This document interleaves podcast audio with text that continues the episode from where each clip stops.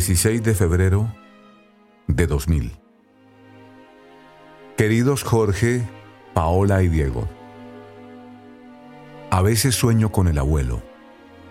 Me veo de pequeño, agarrado a su cintura, cabalgando en su caballo blanco por los bosques de San Juan Zacatepeques, como aquella mañana en que le dieron la noticia. Fue el primero de enero de 1963. Estábamos en Santa Clotilde.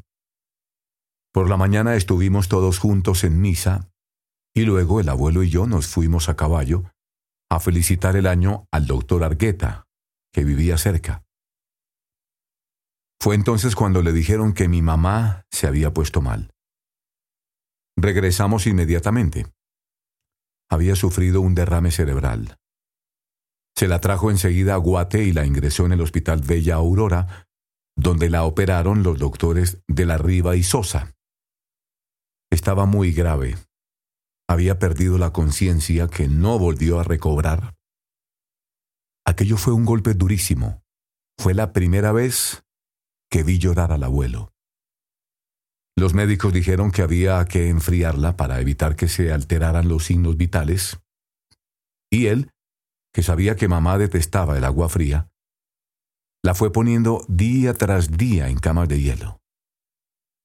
No había nada que hacer. Solo estuvo ocho días en el hospital, donde la operaron varias veces sin resultado alguno. Al final se la trajo a casa con medio cuerpo paralizado. Alquiló una cama del hospital y quiso que la forraran con tela, como un detalle de cariño con ella. Mi mamá seguía inconsciente, sin hablar ni poder comunicarse de ningún modo.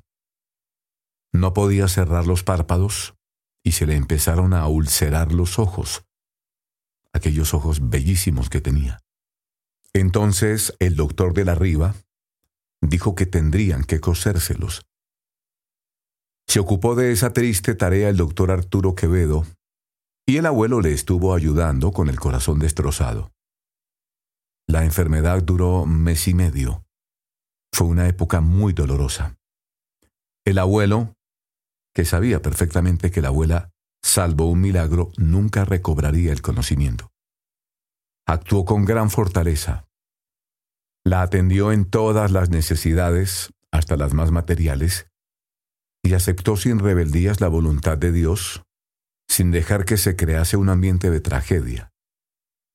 Habló con mis hermanos mayores para ayudarles a afrontar la situación y procuró que mi mamá recibiera toda la atención espiritual posible. Venían muchos amigos a consolarle, y cuando se marchaban, tenían la sensación de que era el abuelo quien les había consolado a ellos. Él solo le pedía a la Virgen que se la llevara en un día de sábado. La Virgen le escuchó.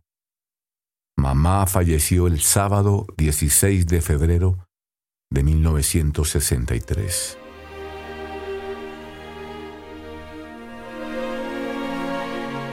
Por eso he querido fechar esta carta hoy, cuando se cumplen los 37 años de su muerte. La velaron aquí, en esta misma casa. Y Monseñor Russell, el arzobispo que los quería tanto, estuvo en la vela y ofició una misa de cuerpo presente en su habitación. Todo esto me lo contaron el abuelo y mis hermanos con el paso de los años, porque yo no recuerdo prácticamente nada de aquel mes y medio. El abuelo presintió que el desenlace vendría pronto y me envió a casa de un amigo suyo dentista, Manolo Lara. Estaba convencido de que la abuela intercede por nosotros desde el cielo. Pocos años antes, en las Navidades de 1957, Don Antonio les había dedicado un ejemplar de Camino, evocando una frase del fundador del Opus Dei. Doctor, que Camino le ayude a usted y a su esposa a buscar a Cristo, a encontrar a Cristo, a amar a Cristo. Y decía el abuelo, estos buenos deseos se han cumplido. En mi esposa, en toda su plenitud desde el momento en que fue recibida, tengo la seguridad moral porque fue muy buena. En el seno del Señor. Y en mí la esperanza de llegar allí mismo. Tras su muerte, encargó que se dijese una misa por ella todos los sábados a las seis de la mañana en la iglesia del seminario, donde acudía como médico para atender, gratuitamente, a los seminaristas. Y años después, en la iglesia del Sagrado Corazón. Durante más de veinte años asistió a esa misa ofreciendo el sacrificio de levantarse a esa hora tan temprana.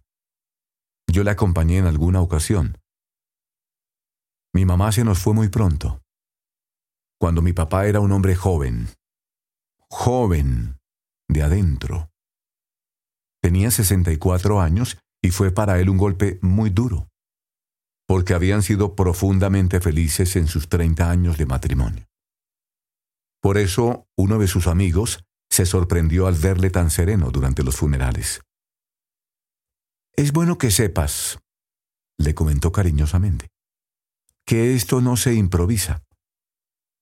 Le quiso decir que llevaba muchos años aceptando la voluntad de Dios y preparándose. Si Dios lo disponía así, para ese trance, para ese momento. La vida siguió su curso. El año siguiente, en junio de 1964, se casó mi hermana, la tía Sofía. Yo tenía ocho años. En los meses siguientes el abuelo estuvo preparando el homenaje que el pueblo de Guatemala deseaba ofrecer a Monseñor Russell en sus bodas jubilares. Formaba parte de la comisión que se encargaba de preparar los escritos y puso, lógicamente, todo el cariño en esa tarea. El jueves 10 de diciembre comenzaron los festejos. A las nueve de la mañana, según el programa previsto, llegaron miles de monjas de diversas congregaciones religiosas para saludar al arzobispo.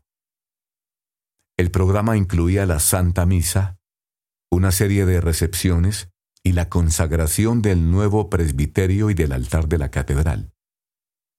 Pero Dios quería que aquel hombre santo celebrara aquella fiesta en el cielo. Aquella mañana sufrió un infarto lo llevaron al sanatorio Herrera y falleció poco después, a las diez y cuarto. Hubo una gran consternación en el país y su muerte supuso un dolor muy grande para el abuelo. Estuvo íntimamente mezclado en mi vida, escribía. Diría que fue luz y oriente casi desde mi venida a Guatemala. Fui presentado a él precisamente por Piedad García y desde el primer momento participó en todos los sucesos de mi vida como el consejero oportuno e ideal. Puso luz, amor y sano consejo en mi vida de familia. Seguía mi labor en el hospital. Gozó conmigo en la colonia. Fue luz oportuna en el hospicio. No hay prácticamente ningún suceso en mi vida al que no haya estado en primer plano discreto, sencillo, oportuno, eficaz. Yo suelo decir que fue él quien me hizo entrever un camino luminoso, del cual estaba recibiendo el llamado. Fue nombrado arzobispo Monseñor Casariego, que luego sería cardenal. ¿No le recuerda nada ese nombre? Era aquel niño huérfano que trabajaba de limpiabotas al que Monseñor Russell había cuidado cuando era pequeño. La vida da a veces giros sorprendentes. Otro giro sorprendente. El abuelo se vio a los 65 años con un niño chiquito, que era yo, al que tenía que educar y atender. Era en la práctica como un hijo único, porque en 1964 mis hermanos Ernesto, Clemencia y Sofía ya estaban casados y Roberto se fue ese mismo año a estudiar medicina a Navarra. El abuelo intentó suplir en la medida de sus fuerzas el cariño de una madre, aunque yo no me había quedado desamparado, porque en esa época ya se había venido a vivir con nosotros la abuela Sofía, a la que él llamaba madre, y nosotros mamía.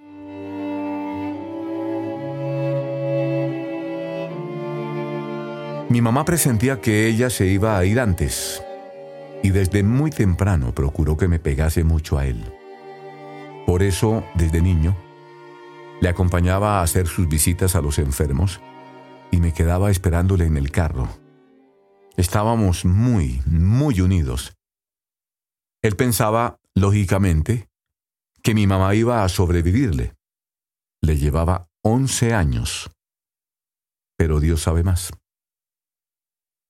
Tras la muerte de mamá, el trato con mis hermanos se dulcificó. Por lo que me han dicho, antes les exigía bastante, porque contaba con el contrapeso del cariño de mamá. Pero a raíz de aquellos sucesos cambió. Y una de sus grandes ilusiones era verme crecer. ¿Veré a mi hijo pequeño salir de bachiller? Se preguntaba. ¿Le veré entrar en la universidad? Y cuidó de mí como si fuera un papá joven de 20 años. Ahora me doy cuenta de tantas cosas. Me decía, prepárate, José Luis. La semana que viene nos vamos a Río Dulce.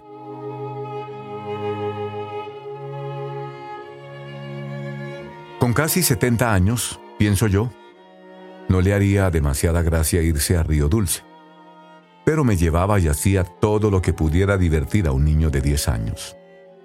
Solíamos ir los días menores de la Semana Santa, de sábado de pasión a miércoles santo. Viajábamos a Tikal y nos hospedábamos en un bungalú incómodo que tenía el encanto de estar en plena selva. Aún me veo por la noche, a su lado, en la oscuridad, escuchando el aullido de los monos. Fue mi mejor amigo. No sé cómo expresarlo. Nos teníamos un cariño bárbaro. Tras la muerte de mamá podía haberse recluido en sí mismo, dedicándose a hurgar en sus penas y a llorar su ausencia. Pero pensó en nosotros y luchó contra su tristeza. Comprendió que sus hijos, y especialmente yo, que era un niño, necesitábamos su alegría y su sonrisa. Es un don de Dios saber sobreponerse en esas circunstancias. Siempre he pensado que ese don se lo procuró mi mamá desde el cielo, de manos de la Virgen. Y pocos años después, en mi juventud, porque aunque no se lo crean, yo también tuve 15 años, yo sabía que si le contaba cualquier problema, por grave que fuese, me diría cómo había que solucionarlo sin asustarse de nada. Confiaba plenamente en él. Le echo tanto de menos. Me gustaría poder preguntarle tantas y tantas cosas. Me escuchaba y me comprendía, a pesar de la diferencia de edad. Piensen que nos llevábamos la friolera de 57 años. Luego, es ley de vida, cuando se vio sin fuerzas, a él le tocó confiar en mí. Pero esto lo dejamos para la próxima carta. Muchos besos. Continuaré dentro de pocos días. Papá.